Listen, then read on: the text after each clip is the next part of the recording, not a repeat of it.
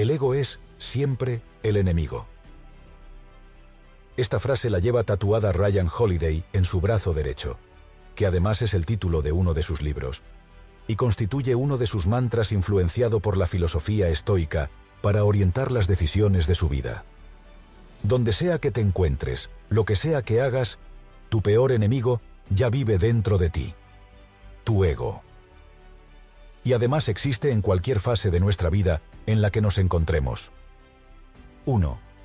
Aspiración, construcción, que te lleva a caer en la autosuficiencia y no avanzar. 2. Éxito, mantenimiento, que te lleva a creerte superior, evadirte de la realidad y no escuchar. 3. Fracaso, recuperación, que te impide pedir ayuda y corregir. ¿Y qué es el ego?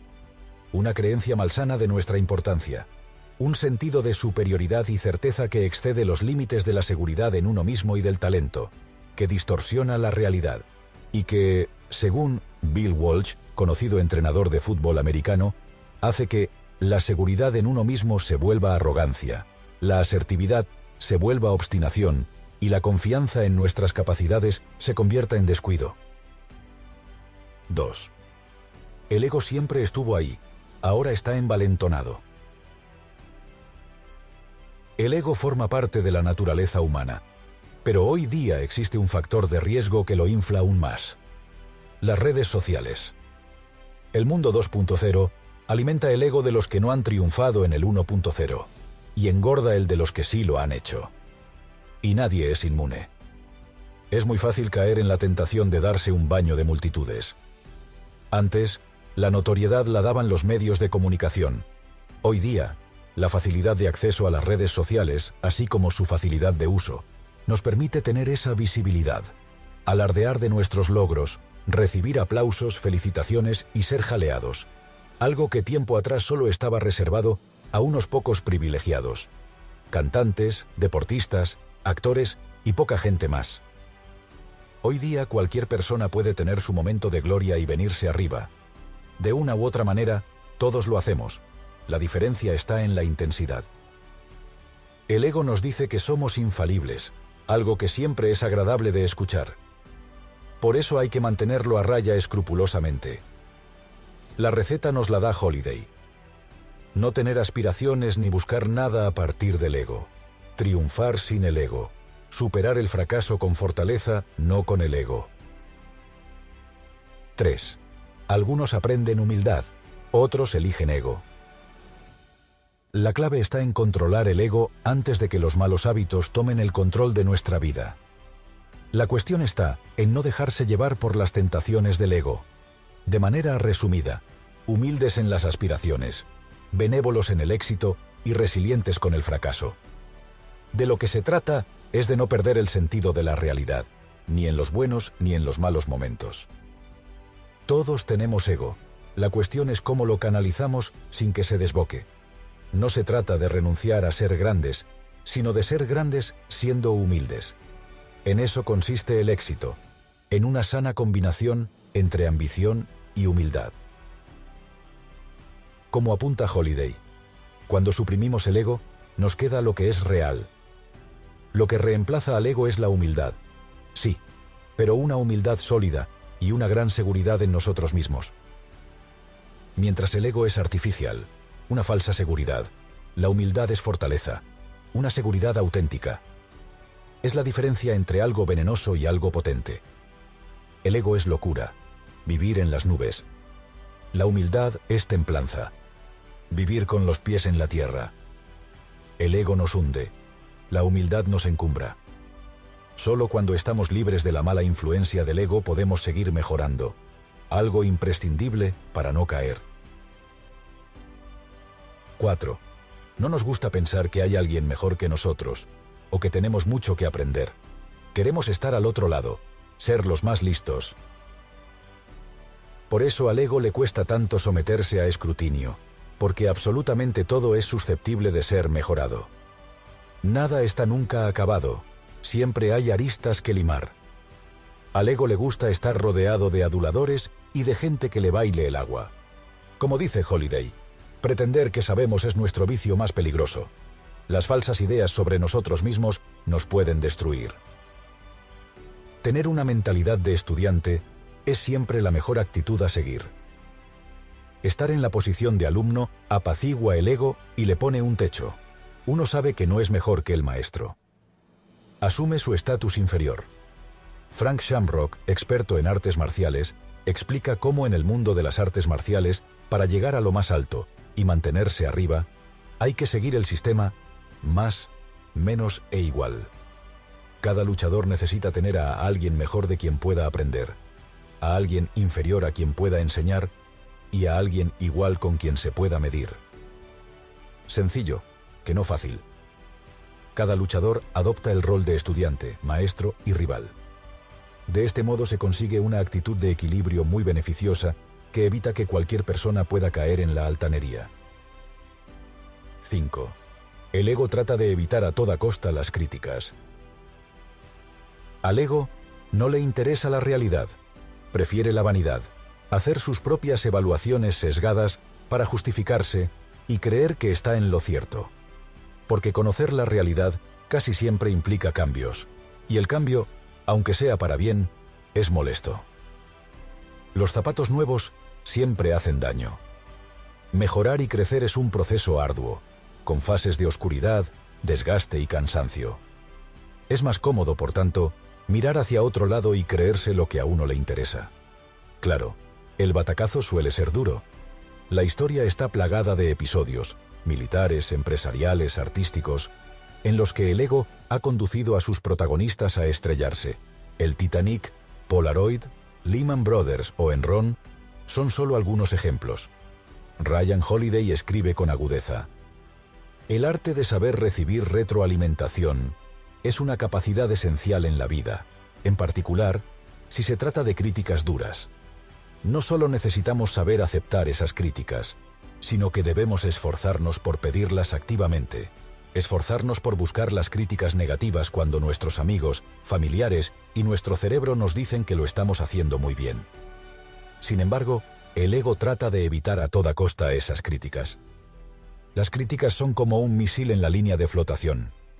Mejor evitarlas, ¿no? Nunca dejes que el ego lidere tu vida.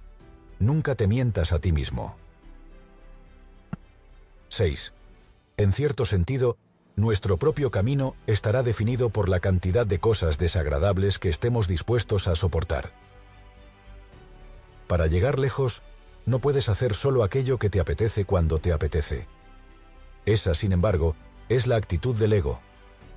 La gente inteligente, centrada en los resultados, deja a un lado el ego y asume que muchas veces hay que morderse la lengua, aceptar trabajos insignificantes, soportar las críticas injustas o no llevar la contraria a ciertas personas, porque todo ello forma parte de un plan más grande que la beneficia. La gente con un ego desproporcionado lo que quiere es llevar razón, quedar por encima. La gente inteligente lo que quiere es conseguir resultados. En la estrategia del éxito hay que estar dispuesto a soportar ciertas cosas que uno desprecia, pero que son inevitables lo que comúnmente se conoce como comer sapos. Siempre habrá gente que nos trate con desprecio.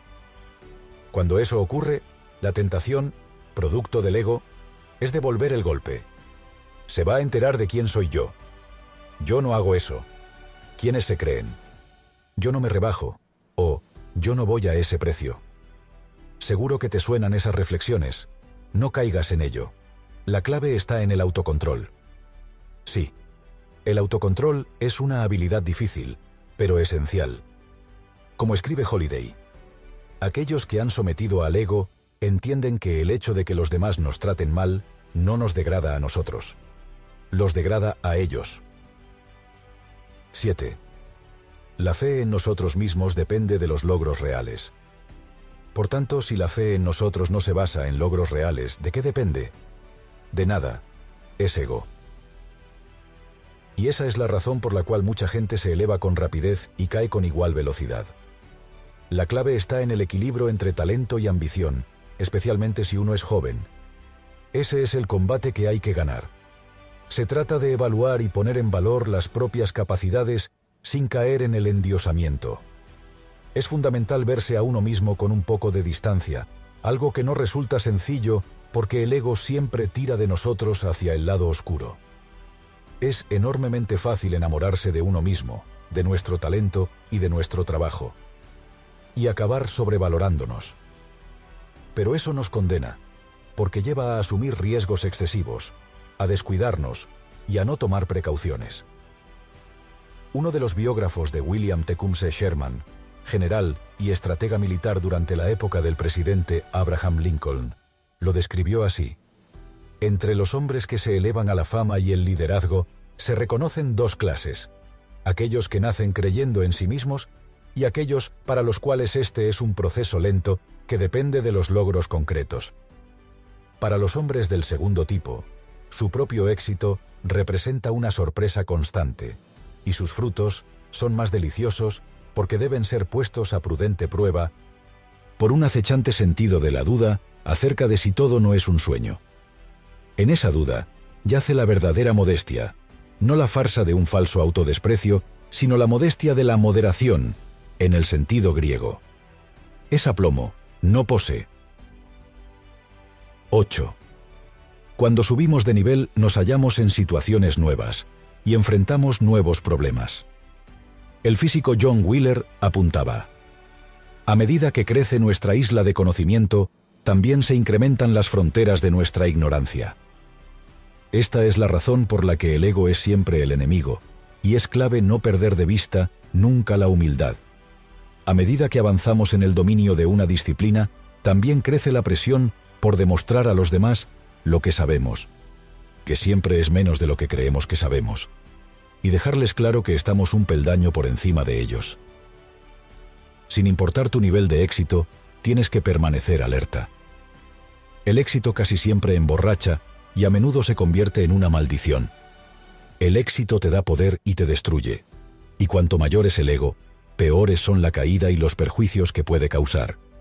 Un ejemplo son los imperios. Siempre caen, y debemos preguntarnos el por qué.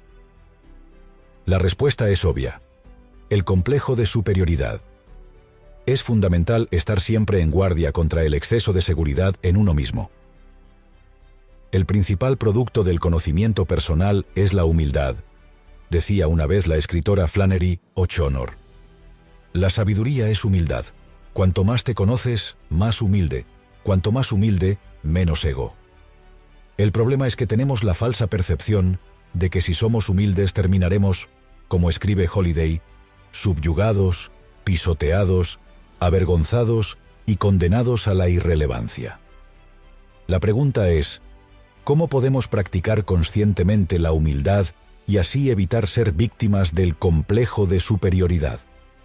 Una buena recomendación es tratar de estar de vez en cuando en entornos donde seamos los que menos sabemos, esa actitud nos hará sentirnos alumnos y nos ayudará a no despegar los pies del suelo. El pintor francés Henri Matisse lo expresó así. Cuando aprendas a pintar con la mano derecha, cambia a la izquierda. 9. El silencio es el descanso de la gente que es fuerte y segura de sí misma. Creemos que el silencio es síntoma de debilidad, que el hecho de no estar en el candelero a cada rato equivale a la muerte. Y para el ego, eso es cierto armar ruido y que nos presten atención, aunque sea por algo extravagante y sin valor, nos hace sentir importantes. Hoy día eso, como ya comentábamos, es tremendamente sencillo con las redes sociales. Pero hay algo que no admite dudas. Mientras te preocupas por pavonearte, no estás produciendo ningún valor. Claro está que dedicarse a alardear es gratificante y fácil a corto plazo. Por eso hay tanta gente que lo practica pero a costa de invertir en algo valioso. Y son precisamente los resultados, y no la apariencia de resultados, los que nos hacen tener autoridad o no. Tan sencillo como eso. De la canciller alemana Angela Merkel se dice que la falta de pretensión es su principal virtud. Merece la pena que reflexionemos sobre ello. Pavonearnos nos priva de la energía necesaria para producir. Además, cuanto más difícil es el reto, más fácil es caer en la tentación de evitar ponernos manos a la obra. El vacío y la incertidumbre nos asustan, y cubrimos ese reto enredándonos en cuestiones menores como buscar reconocimientos baratos a golpe de clic, likes, retweets, corazones, comentarios u otros. No se trata de estar escondido. Ser invisible es una estrategia perdedora. Pero una cosa es dar visibilidad a nuestros productos, servicios, propuesta de valor, y otra darnos visibilidad a nosotros mismos, ego. En el primer caso se pone el foco en el beneficio a terceros, valor, y en el segundo en nuestra persona, narcisismo. Hay que pensar en grande y vivir modestamente centrados en la acción, que es la que garantiza los resultados. 10. Impresionar a la gente es totalmente distinto de ser verdaderamente impresionante. ¿Qué lado eliges tú? La mayoría de las personas opta por la primera opción. Sin duda, es más seductora. La gente está más preocupada por aparentar que por ser. Warren Buffett, conocido inversor, nos deja esta provocadora reflexión. ¿Prefieres ser el mejor amante del mundo y que todo el mundo piense que eres el peor? ¿O prefieres ser el peor amante del mundo y que todo el mundo piense que eres el mejor? Evidentemente, es una pregunta con trampa. Lo que no se conoce no existe. Pero tiene la suficiente enjundía para hacernos pensar acerca de la importancia que tienen las apariencias en nuestra vida. El reconocimiento debe ser la consecuencia a un trabajo bien hecho, y no un fin en sí mismo. Lo contrario nos coloca en una posición de debilidad, porque por obtener ese reconocimiento podemos descuidar el trabajo, cometer imprudencias y asumir riesgos que nos pasen factura. Hay que preocuparse por el trabajo y los principios, no por una visión gloriosa. Hay que hacer una apuesta pequeña e ir gradualmente aumentando las ambiciones.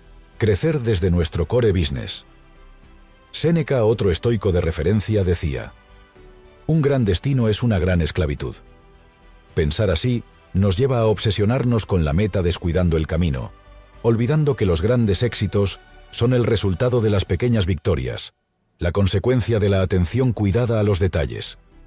Hacer lo que se tiene que hacer, cuando se tiene que hacer, cómo se tiene que hacer. Os pido un favor. Que me sigáis en mi canal de YouTube Mente-Presocrática. Para seguir en el camino del desarrollo personal